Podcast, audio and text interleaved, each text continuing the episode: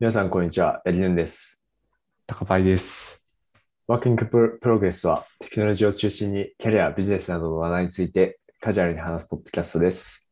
よろしくお願いします。お願いします。はい。はい。えー、結構久しぶりな収録ですね。そうですね。先週スキップしたんで。はい。いやはや、ツイッターでですね、あの、はいはい。気になるものを見つけまして、ほう。はいまあ、大体いつもツイッターなんですけど、と、何ですか感覚遮断タンクっていうのを、なんだあなんあるみだたいそですれは。感覚遮断タンクっていうのを早、口言葉みたいな。そうですね、まああるみたいなんですけど、まあその、はいはいは何もない部屋ですね。何もない部屋で、い。はい。で、あの、その星星の明かりみたいなものが、なんか暗いんですけど、そのうんうん。星の光みたいな、その、まあ、ちっちゃいその電気がまあいっぱいあるっていう、うんうんうん。まあ、ところがあって、で、あとまあちょっとその音とかも、あの、通らないようになっているはいはいはい。というもので、で、まあ本当になんか、まあ何もできないみたいなところなんですけど、こうその、まあそこに入ると自動的に瞑想状態になるっていう。で、えでまあ不安とか、そういうその心理的なストレスを軽減する効果があるって言われてるみたいなんですよね。ー、なるほど。はい。今調べてみたら、なんか日や日焼けマシンみたいな、ああいうマシンに入るんです、ね。ああ、そうですね。そうですね。そうですね。そうですね。えー紫外線がない、はい、やつですね。こんなのあるんですね。知らなかった。そうなんですよ。これめっちゃ面白いなと思って。はい。まあ、現代、あの、えー、うんめちゃめちゃ、その、情報の洪水じゃないですか。うん。うんうんうん。でも、暇があったらスマホ見るみたいな生活とか、まあ、その生活の中でまあテレビがついてたりだとか、まあ、そういうのあると思うんですけど、あえてこういう、何もない空間をちょっと、家の中に作ってみるのもいいなっていうのを、と思って。ああ、なるほど。はい。確かにこれなんかすご考え事とかするのにすごい良さそう。うん確かに。すごいね。意識を手放して無意識の海を自由に漂ってみてください。そうですね。これすごいな。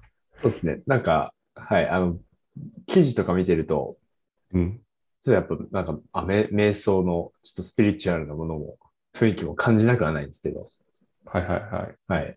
えー、アイソレーションタンクって呼ばれてるんですかね。あ、そうなんですか。か。あ、それともぜ感覚遮断タンクが別名なのかな。ああ、その、まあ、え英語で言うとそうなのかもしれないですね。アイソレーション。うん。えー、東京は1万4000円でできるっぽいな。あ、そうなんですか。東京にあるんですか、これ。はい。これどこだえーっと、東京都江東区。えー、あ、なるほど。ありそうっすね。あ、僕そこまで調べてなかったな。なんか普通に海外のことかなと思ってました。うん、ありそう。なるほど。がぜん、がぜん現実味が出てきましたね。いや、そうっすね。はい。あれ、なんか自由が丘にもあんのかな、これ。違うか。そうか。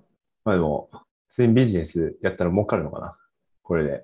ああ、どうなんですかね。はいまあ、ここに行くぐらいだったらサウナに行くっていう感じなのかな。まあ、個室サウナもあー確かに結構似たような感じじゃないですか。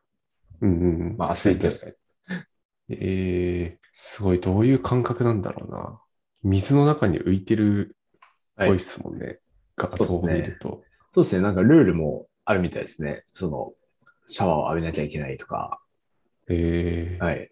耳栓しなきゃいけないとか、あ、耳栓もするんだ。はい。あるみたいですね。はい。はい。家庭用サウナみたいなものもありますからね。その、あー、確かにありますよね。はい。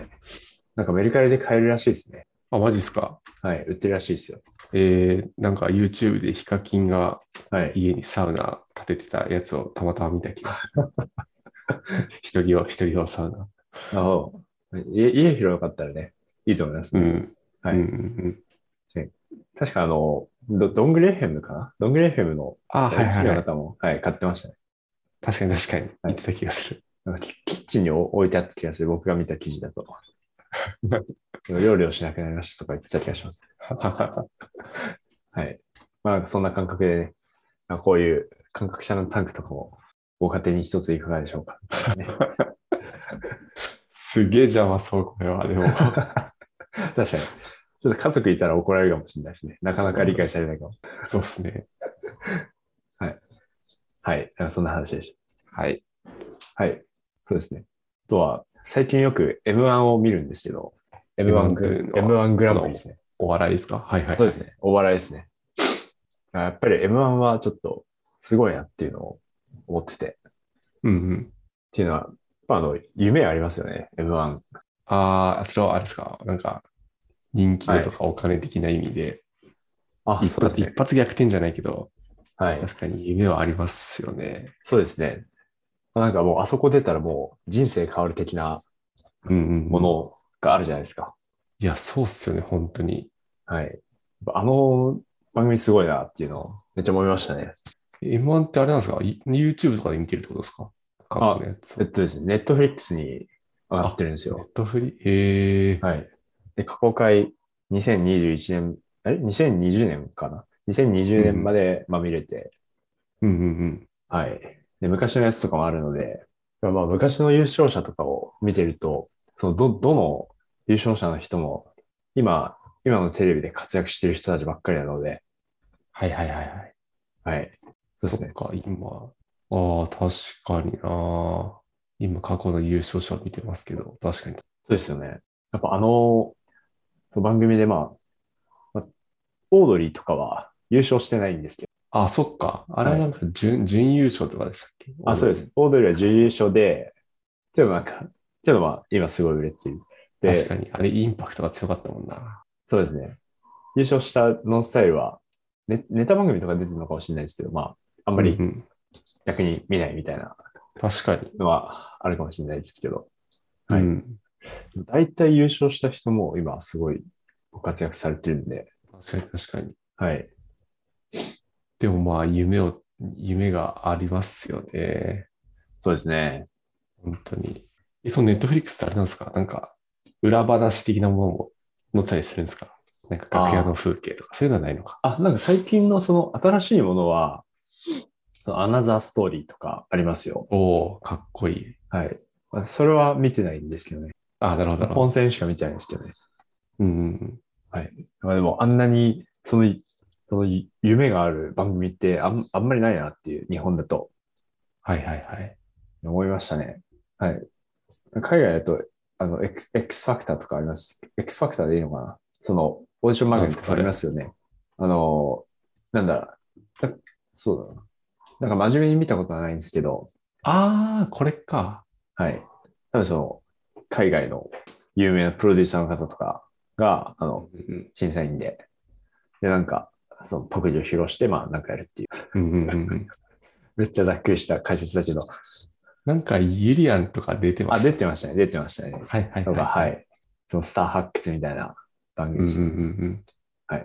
そうですね。なので、最近なんか M1 とかあんまり見てなかったんですけど、うんうんちょっと今年は見ようかなっていうの思いましたね。おぜひぜひ。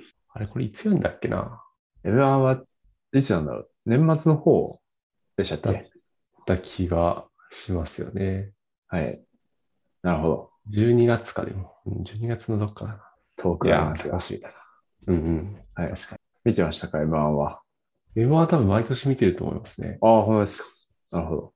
最近も面白いんですかね。面白いっすね。うん。去年のは普通に面白かった。錦鯉が優勝した。錦は鯉が優勝した時、はい。い。そうですね。うん。すごい緊張感があるので、それもちょっと伝わってきますよね。その、いやー、伝わってきますね。はい。それまたいいですよね。うんうん。はい。あれっすよね。確か、なんか六本木で敗者復活戦やって、六本木やったっけなあ、ですね。あの、ことやってますよね。広場で、はい。うんうん。なんかやって一ます回ね見に行った気がするんだよな。あそうなんコでロすかナになる前。そうなんですよ。えー、あれは抽選とかですかフはいフラッと行っては入れないですよね。抽選さすがに。だった気がします。だった気がします。はい。なるほど。 そうですね。んちょっとまた見に行きたいな。確かに。はい。はい。はい。じゃあ今日はメインテーマいきましょうか。はい。いきますか。はいはい。今日のメインテーマは何でしょうか今日のメインテーマは、えー Google が出している Good Data Analysis っていうドキュメントのはいお話をしようかなと思います。おおいいですね。やっていきましょはい。これなんか最近 Twitter でなんかちょいちょい話題になってるんですけど、う。はいまあ、多分読んだことある方が多いのかなと思いつつ、はい。まあ、リンクはちょっと概要欄に貼っておくんですけれども、はい。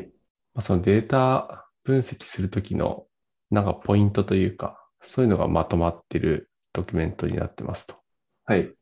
で、まあ、どんなことを書いてあるかっていうと、ざっくりテクニカルっていう部分とプロセスというところと、マインドセットの3つのパートに分かれてて、うんまあ、それぞれちょっと詳細が書かれてるって感じですね。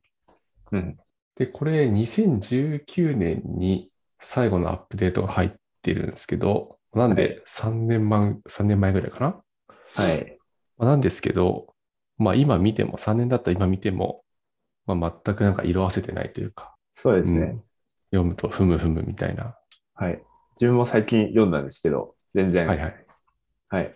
おっしゃる通り、なんか、ベーシックな、その基礎的な部分が詰まってるなっていうのを、すごい思いましたね。そうっすよね。はい。いやーそういうのが、そういうまあドキュメントになってうん。おりますと。はい。はい。で、なんか、まあ、同様のガイドブックで、機械学習の方だと、Rules of Machine Learning ってやつが、まあ、ちょっと有名かなとうん。思いますね。なんで、この辺のドキュメントなんか、一通り見てみると、すごいいいことが書いてある気がする。確かに。これうはん、マシンラーニングっていう、マシンラーニングガイドっていうのの、一コンテンツとしてあるんですね。データ、グッドデータアナリシスが。ああ、確かに確かに、そうですね。コンコンテンツのくくりとしては、マシンラーニングの中に入ってそうですよね。はい。なるほど。うんはい。で、まあ簡単になんか個人的に、なんだろう、気になったポイントというか、まあその辺をちょっと話していこうかなと思うんですけど、はい。えーと、まずテクニカルの章ですね。まあここはなんか、どういう技術を使ってデータを見るべきかみたいなことが、まあいくつか書かれていて、うん。うん。まあ例えばなんか分布をちゃんと見ようねとか、外れ値を考慮しようねとか、まあそういうことがいくつか書かれてて、はい。まあ個人的にここでいいなと思ったのは、うなんんか。ちゃんとその数値が実用的かどうかを見ましょうっていううん。ところがあって、まあこれ何かっていうと、まあ例えばなんか、ある値 X がある値 Y より1 0.1%多いですみたいなことがデータ分析から分かりましたと。うん。まあそれ分かったけど、果たしてその0.1%は本当に重要なのみたいなことをちゃんと自問自答してはい。データを見ていこうねっていうことが書かれてて、まあこれはその通りだなと思って、うん、ちゃんと実実実質的、実用的なその変化、差分なのかなみたいなところは、ちゃんと見ていくのは大事だなと思って読んでましたね。なるほど。んそうですね。これはよくエビデンスの文脈でも語られることですよね。うんそうんうんの、うん優位だからってな何でもいいわけじゃねえぞと。うんはいはい。確かに確かに。そうですよね。そうで。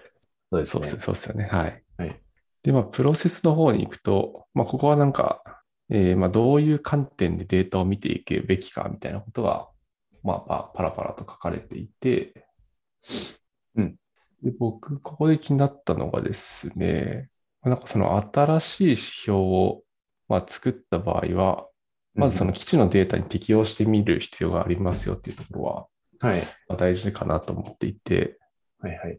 このドキュメントの中で例で書いてあるのが、まあ、例えばなんかユーザー満足度みたいな新しい、まあ、指標を作りましたと。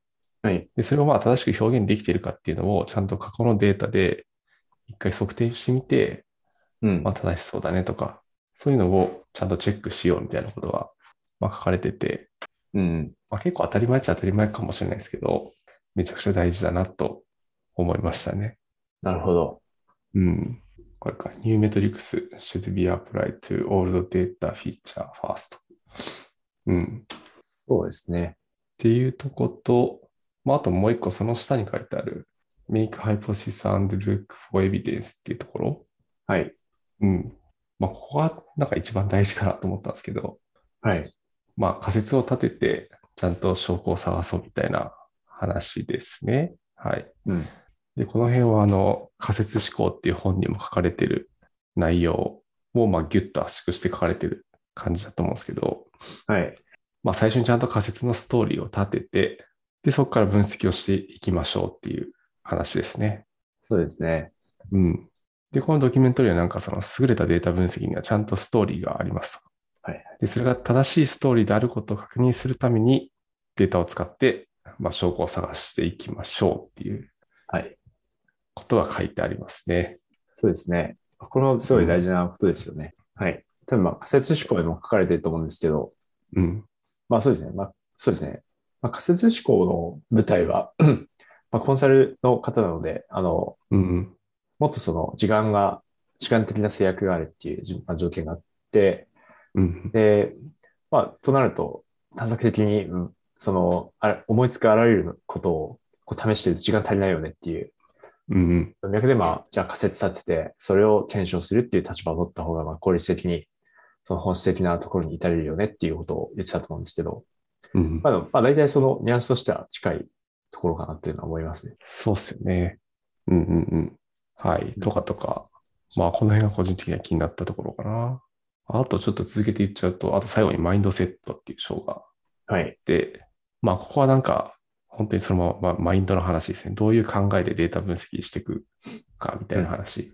うん。はいで、まあ、なんか、因果と相関違うよとか、まあ、そういったことが書いてあるんですけど、えーっと、最初に書いてあるところ、データアナリシス start with questions, not data or technique っていうことが書かれてて、はい。まあ、ここはだからデータ分析は、そのクエスチョンと共に始まりますと。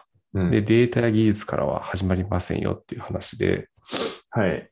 まあなんか、せせやなと思って、データがあるからデータ分析しようじゃ、まあそれはダメだよねっていう はい。話で、なまあなんか異臭があってとか、うん。そういうところからのみ始まるよっていうことが書かれてて、はい。これもなんか大事な考えだなというか、どうしてもなんかデータがあると、を分析してみるかみたいなはい。なっちゃうかもしれないですけど、まずはそのデータ分析する、まあ、動機というか、っていうのからはいデータ分析っていうのは始めましょうってことを言ってくれてますね。なるほど。うん。そうですね。なんかその目的というか、それがないと、はい。どこまでやればいいのこれみたいな。まあ確かにデータ分析してる間楽しいかもしれないけど、はい。 少し時間が経つと虚無が訪れますね。俺は、俺は何をやっていたんだみたいな。ああ、確かに、確かにそうですね。まあ、トリビアとかは作れるかもしれないですよね。うんうんはい。そうですね。まあ、でも一定自分は、そういうトリビア的なものも、まあ、大事かなとは思ってます。その、別に全部が全部、その問いに基づいてやんなくてもいいのかなと思うときあって、うん。はいはいはまい。あ、例えばまあ、そのユーザーの傾向とかをつかむときうんうん。には、別にそこまでシャープな問いとかあんま立てられないと思うんですよね。はいはいはい。はい。なので、まあ、シャープな問いを立てるために、まあ、じゃあ、ざっくりどういう傾向が使うみたいなものも、もちろん必要だとは思ってて。ああ、まあ確かに。はい。なんか分析するときにいくつかフェーズというかがあると思ってて、多分今のだとなんかその課題を見つけるフェーズというか、今今の話だと、なんかユーザーどういう傾向があるかなみたいな。そうですね。うんうん。確かにそういうときは割と、なんだろう、ざっくりとした仮説というかを立てて、探索的に見ていくっていうのは確かにありそそうですね。う。うんまあ、なんか、あ、このデータ取れてるんだ。じゃあ、まあ、ちょっと傾向見てみようかなって思うのは、別に分析者としては、なんか自然なことな気もするんで、うん。うんうん。時間をかけすぎなければ、全然いい、まあ、そういうのも必要かなっていうのはちょっと思いますね。うんうんうん。はい。はいはいはい。あの、問いが重要っていうのは全然、めちゃめちゃ同意ですね。うん。やっぱまあ、こうその高度な手法を使っても、全然すごいシンプルな手法を使っても得られるインサイト同じっていうのは、まあ、よくあるあるな話で、なので、やっぱ最初の問いの精度がインサイトを分けるみたいなところはすごいあるなと思ってて、うん。はいはいはい。はい。そうですね。そうっすよね。そこに全部詰まってる感じはあるな。はい。うん。はい。で、僕、最後にもう一個気になった、気になったというか、いいなと思ったのが、その下にあるやつですね。はい。えー、b ボス、これなんて読むなスケ、スケスケププティティッック。ク。スケプテスィッケク。スケプティック、アンチャンピオン。はい。まあ、これはなんか、まあ、多分データに快適であれ、そしてデータに一番詳しい人になれよみたいな感じだと思うんですけど、はいはい。これな、だからもうチャンピオン、データのチャンピオンになれよって話ですよね。なるほど。あ僕全然そのチャンピオン分かんなかったんですよ。その、これ読んだ時あれわいかんない。そういうことじゃないのかな。や、でも、そうか。そうなのかもしれない。一番詳しくあれみたいな感じだと思ったんですけど。なるほど。あ、そうですね。なんかチャンピオンのニュアンスをちょっと、うまく、うまくその、読み取らなかった。その、文中には、both the champion of the insights you are gained and the skeptic of them ってなってるんですけど、うん。これはそのインサイトをその信じろっていうことなのか、まあ詳しいっていうことなのかと。ああ、なるほど、なるほど。まあでも、一番、その、自分が出したんだから一番詳しくあれっていうことなのかもしれないですね。そっちで僕はなるほど、なるほど。理解してたな。大事ですね。なんか、こう、一人で読んでると、あ、これ、これ、どういう意味だよっていうのが、英語は特に出てくるんで、こう理理解をすり合わせるの大事ですね。はい。いやー、これね、そうそう。確かにデータを疑えっていうのは、まあなんか AB テストとかでもあると思うんですけど、異常に数値が伸びたとか、はい。そういう時があったらなんかバグか何かを疑えみたいな話はあると思うんですけど、うん。まあそれと同じでなんかデータ見てて、はなんい。かお宝みたいなのを発見した時は、はい。何かをまず疑った方がいいっていう。はい。そうですね。これまあ、トゥイマンズローとか言われることもあるうんうんうんのとちょっと似てるんですけど、まあ、トゥイマンズローは、あの、何か面白い傾向を発見したら、それは大体間違いだっていうはいはいはいはい。ことなんですけど、結構似てますよね。その、似てますね、確かに。はいあの結構まあ個人的な感覚からしても、そのミスった時その自分がミス集計とかミスった時は、大体これですね、その疑いの心をを十分に持ってなかったっていうのが大体原因ですね。ああ、なるほど、なるほ振ど。り返ると、はい。うんうんうん。そうですね。そのやっぱ、その、あ、これ、これちょっとおかしいなっていう疑問を持っていることが大事ですね。そうっすよね。もう最近はなんか、ちょっとへ変なデータじゃないけど、なんか興味深いなって思ったやつは、もうすぐ疑いますね。あ、そうなんですよ。絶対どっか間違ってんじゃないかみたいな。はい。うん実際間違っていることも多いですよね。いや、多いっすね。で、なんか、うん、そうだな。その、結構他の人に、社内の PDM とかに、こういうデータ出たんですけど、なんかどうどう思いますとかはい。聞いたりしますね。あなるほど。いやー、そうなんだよな。全然間違ってることあるからな。うん。で結構なんかその、社内にデータアナリストとか、まあ、サイエンティストが何名か、何人かいると、はい。まあ、その人たちにデータ見てもらってとかできるかもしれないですけど、その人数が少ないと、なんか自分が出したデータをみんな信じるみたいなはい。ところになっちゃうんで、結構より神経を使うというか、はい。っていうのはなんかすごい個人的にありますね。ああ、なるほど。それは、そうですね。データアナリストはすごい責任重大なところはありますね。うんうんうん。はい。まあ、意思決定に結構直接関わるので、そうっすよね。まあすごい大きな意思決定って、まあ、もう本当に機能をリリースするのか、しないのかっていうのうんうんうんも大きな意思決定だし、そのビジネスとしてどういう方向に進んでいくのかっていうのも大きな意思決定なので、そういうところにまあ、必ず分析者っていうのは必要になってくるので、分析者いないにしろ、まあ、プロダクトマネージャーとか、まあ、分析、そのデータ分析必要になってくるので、うんうん。そこは責任重大だと思いますね。そうっすよね。はい。で、今ちょっと僕の気になるとこをペラペラ喋っていったんですけど、はい。なんか、八木さんの方でここはいいなと思ったところがありますかあ、そうですね。と、そのまあ、この Good Data Analysis 自体は、その、うまあ、先ほども高林さん言ってくださった通り、あの、大きくはテクニカル、プロセス、マインドセットっていうふうに分かれてるんですけど、テクニカルのところは、やっぱりあの、民民主化できる内容がすごい多いなっていうのを思いましたね。うんうんうん。。はいい。なので、例えば Look at your distributions とか、うんうん。コンシダーズ、アウトライアーズとかは、まあ、その分布の、分布をまあ、なんかデータいい感じにすると、勝手に可視化してくれるツールとか、まあ、外れち値自体も、これ外れ値あるよっていうのは、別にそのツールで、こう、検出できるものなのかなっていうのを思うんで、うんうん。ここに書いてある内容とか、すごいあの、基礎的な内容が多いですよね。まあ、基礎的だけど、すごい大事なこと。うんはい。チェックフォーコンシステンシーオーバータイムとかも、うんうん。まあ、その点での効果だけじゃなくて、じゃあその傾向がその、まあ容易とかで全然変わらないのかとか、ね、数年前からとか変わらないのかとか、なんかそういうのはやっぱ見たくなるので、こういうのはどんどんその仕組み化して楽にしていけるといいのいいのかなっていうのを思いましたね。確かに確かに。はい。なんかここに書いてあることをうまく抽象化して、こう仕組み化していくだけの、すごい分析の、に作効数っていうのが少なくなるんじゃないかなっていうのを思いましたね。うんうんうん。いや、それはありそうだな。はい。そうですね。あとは、いそうだな。あの一番こう、これ読んでよかったなって思ったのは、うんプロセスのところに書いてあって、セパレートバリデーション、ディスクリプションのエバリエーションっていうないうのがあるんですけど、うんこれは、なんか、そうですね。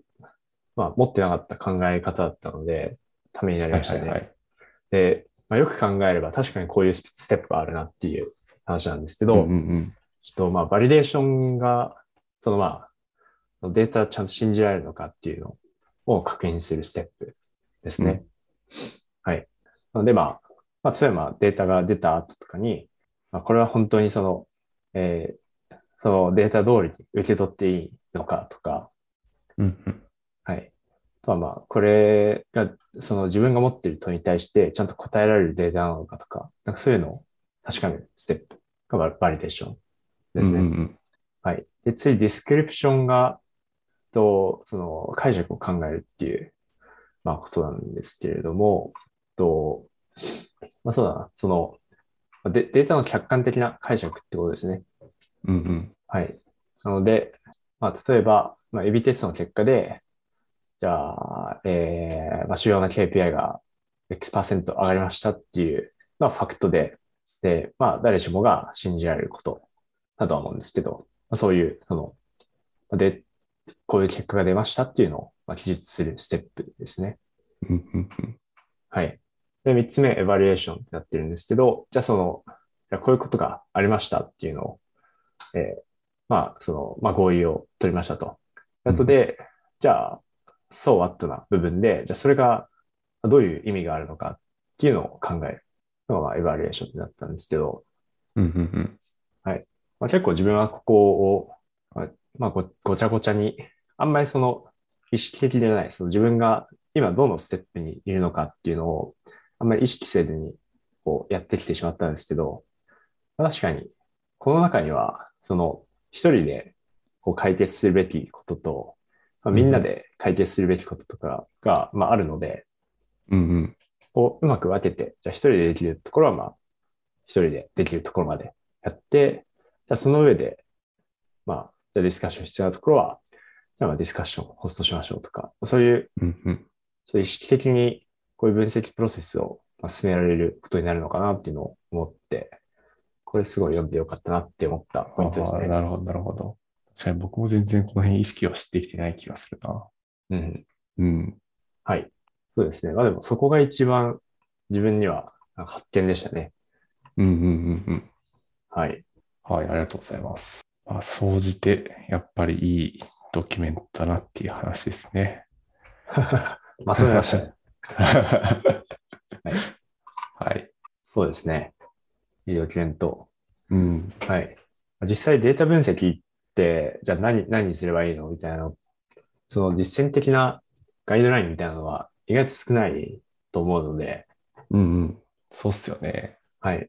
その昔、昔って言っても2年とか前だと思うんですよ。そのダダミーさんっていう方が、うんうんうん。あの、書かれてた、その、分析者が読んだ方がいいと思う本リストみたいなのが多分あったと思うんですけど、はいはいはい。ありました。それがすごい。ごいいいデータデータソースになってて、うん。論点思考とか仮説思考とか、まあその、いわゆる、うん、まあ、まあそうですね、論理思考的な、こう、もののスキルのまあ向上に役立つような本がうんうんういんろいろとあったり、まあもちろんその統計的なものとかも取り上げてくださってるんですけど、まあ、それが一つその、いわゆるデータアナリストとうんうん呼ばれる人たちの、その、まあ指針と、まあ自分自身もそのすごい勉強になりましたし、まあ、あれ、あの本、あそこで取り上げられてる本とか、まあ、一通り読んだらいいんじゃないのっていうのは思うものだったんですけど、うんうん。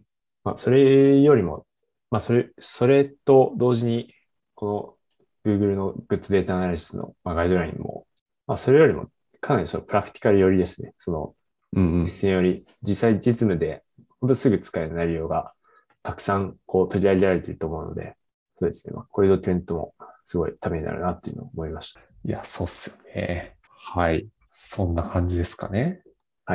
高田ささんんさんのブログも、はい、概要欄に貼っておきますので、興味ある方は。あ、ありがとうございます。高井さんは最近分析をよくやられてるんですかああ、そうですね。なんか3月は結構ぶ分析というか、そうですね。はい。どういう数値を追ったらいいのかなとか、はいなん。かプロダクトの、まあ、ユーザーのログのデータをごにょごにょいろいろしてる感じですね。なるほど。で SQL。そうです。SQL をはい駆使して、まあ、たまに Python も使いながら、はい。本当になんか3月はビッグクエリーとずっとた戯れてます。ああ、なるほ ど。なるほど、なるほど。なんかまあ、他にこう分析してて難しいなって思うところはありましたか難しいと思うところか。なんか普通に SQL が辛いとか、そういうのもいいなって思うんですけど。ああ、いや、まあ、それだと SQL は、まあ、辛い、辛くないって言ったら嘘になりますよね。暴れる君みたいですね。はい。うん。 なるほど。いやあと、やっぱりめちゃくちゃ痛感するのは、やっぱり、なんだろうな。本当にちゃんと、なんだ、その、仮説を作って分析していくのめちゃくちゃ大事だなっていうのは、まあ、改めて思ったりしてて、はい。どこまでやったら一旦この、なんだ、今やってる分析は終わりなのかっていうところが明確になってないと辛いなというか、はい。はめちゃくちゃ大事だなっていうのは改めて思いましたね。なるほど、なるほど。うん。ちゃんと俺はこの分析をすると、こういう結果が得られるから、はい。こういう戦略を取ればいいっていうことを最初に考えておいて、はい。まあ実際にそれを、まあなんだ、その証拠を集めるというか。で、まあもちろんそれは違うことは全然あるんですけど、まあ違ったら違ったでまた新しい仮説というか、はい。が多分なんか見つかると思うんで、まあ、今度はそれに対してストーリーを作って分析していくみたいなことをやっていくのがなんかめちゃくちゃ大事だなっていうのは思いましたね。なるほど。うん。そうですね。ちなみに、今はその、何のために分析はやられてるんですか今はなんか来期の戦略とかそういった話のところですね。ああ、なるほど。のために、戦略なんですやっねて。るなるほど。はい。おはい、ハイレベルなレイヤーですね。いやいやいやいやいやなんかそうですね。そそういったところの関連でやってみてるって感じですね。なるほど。じゃあまあ、その、例えばまあ、プロダクトマネージャーとしてどういう機能を作るべきか、みたいな問いではない。問いよりも、あもうちそょうっですと一段、抽象的な。そうですね、そうですね。なるほど。それは結構、また一つ難易度が高い問いいでや、すそうなんですよ。そうなんですよ。結構そうなんですよ。ね。なんかそ、そこのレイヤーになってくると、ビジョンも大事ですよね。その、て、その、完全に分データ分析から決められるかっていうよりは、ああ、はいはいはい。そうっすね、そうっすね。はい、こうしていきたいんだみたいな、うんもちろうん。いや、めちゃくちゃ大事っすね。ありますね。うん。だからまあ、どっちかっていうと、その現状理解とかも大事になってくるんですかね。今、その、本当はこうしていきたいんだけど、今こうなってるよみたいな、うんうんうん差分をこう示すみたいな。はいはいはい。ああ、それもだ、そうっすね。大事になってきますね。ほう。なるほど。いいですね。でも結構ななんか、まだな、なんて言うんだろうな。そのうちの会社アナリストとかのがいないので、はい。なんて表現したらいいんだろうな。結構分かってないことが多いというか、まあ、もちろんはい重要な指標とかははい出してるんですけど、はいなんかもうちょっと深掘って、この辺の数値見たいとかは結構、うんなんだろう、ふわっとしてるところが多いんで、はい。なるほど。